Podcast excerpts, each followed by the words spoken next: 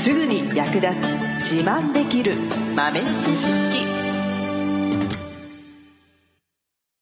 この番組は2006年バリスタチャンピオンのみえちょとコーヒー勉強中、いくちゃんがいつものコーヒーがさらに美味しくなる話をしています。この番組を聞けばちょっと自慢できるコーヒー雑学やすぐに役立つ最新トレンド情報がわかりますラジオトークで毎週火曜日お昼の12時からゆるっとお昼休み、木曜日の夜10時10分からはカフェ好き女子の夜会をライブ配信しています。美味しいコーヒーの入れ方など皆様のご質問にもお答えしますのでぜひ欠かさず遊びに来てくださいね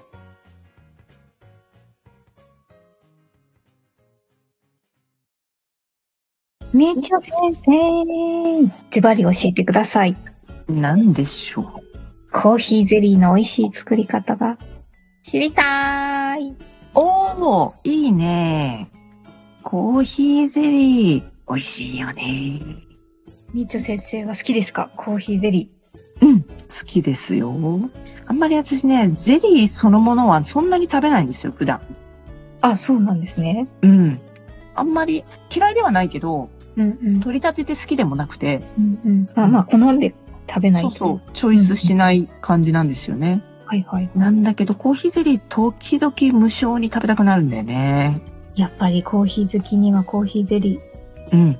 そうそう。いいよね。コーヒーゼリーね、自分で作る。まあ、市販品ってさ、どうしても、あの、コーヒーゼリーそのものに甘みがついてたりするんだよね。あー、確か に。うん。で、まあ、その甘いのが、まあ、自分に合ってればいいんだけど、ちょっと違うんだよなっていう ね。いや、いやゼリーは無糖がいいんだよなと思っちゃうんだよね。なるほど。そう。なので、自分で作るんだけど、まあ、あの、コーヒーをまずね、入れるところからなんですけど、はい。私の場合はですね、アイスコーヒーにするような深入りのコーヒーを、まず用意します。帰りのコーヒうん。で、まあ、ローストの度合いで言うと、フレンチローストとかっていう言い方をするんですけど、深入りのコーヒーを用意しまして、で、えー抽出もね、うんと、倍ぐらい濃くします。ー。倍ぐらい濃くするんですね。うん。へー。そう。なので、えっ、と、どれぐらいかな出来上がりが、作りやすい分量で言うと、ゼラチン 10g に対して、コーヒーの液体が 400cc ぐらい。ゼラチン 10g に対してコーヒーが 400cc。この割合が結構、あの、プルンプルンの、ちょっとこう、柔らかめのコーヒーゼリーになりますね。おうんー。ふるふるふるってなる感じ。おー。なので、まあ、コーヒーを、まあ、400cc になるように入れるんですけど、はい。だいたい豆をね、 40g 使ってはい。で、お湯を 480cc ぐらいトータルで注ぎます。うーん。うんそうすると、コーヒー豆がお湯を吸ってしまうので、うんうん。で、出来上がりが 400cc ぐらいになると。うーんなるほど、なるほど。うん。で、で、それで入れたやつを、まあ、入れたて熱々なので、そこに、あの、ゼラチンを入れていただくと、まあ、その熱で普通に溶けてしまうので、うんうんで、まあ、ゼラチンはものによって扱い方が違うんだけど、粉のまんま入れられるやつもあるし、お水でちょっとふやかしてから使うものもあるし、うん。うんあと、あんまり一般家庭では使わないけど、板ゼラチンっていうものもあります。うん。う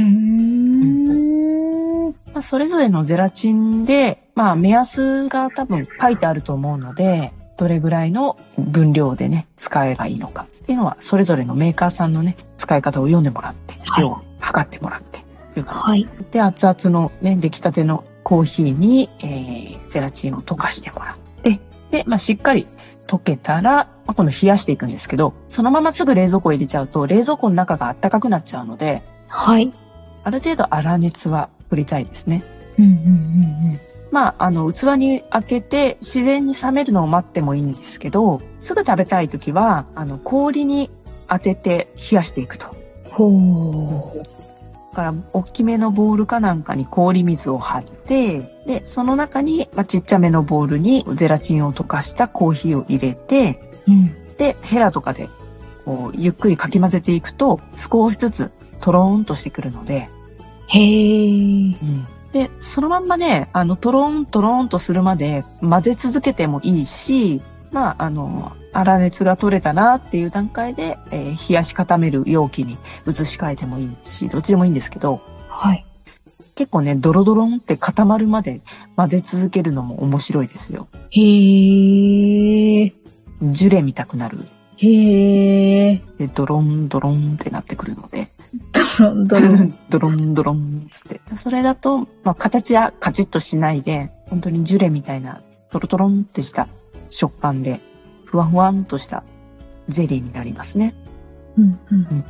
で、まあ、容器に移して、しっかり固めると、1日とかしっかり冷やして固めてあげると、最初の塊かけよりはしっかりした状態になります。おー。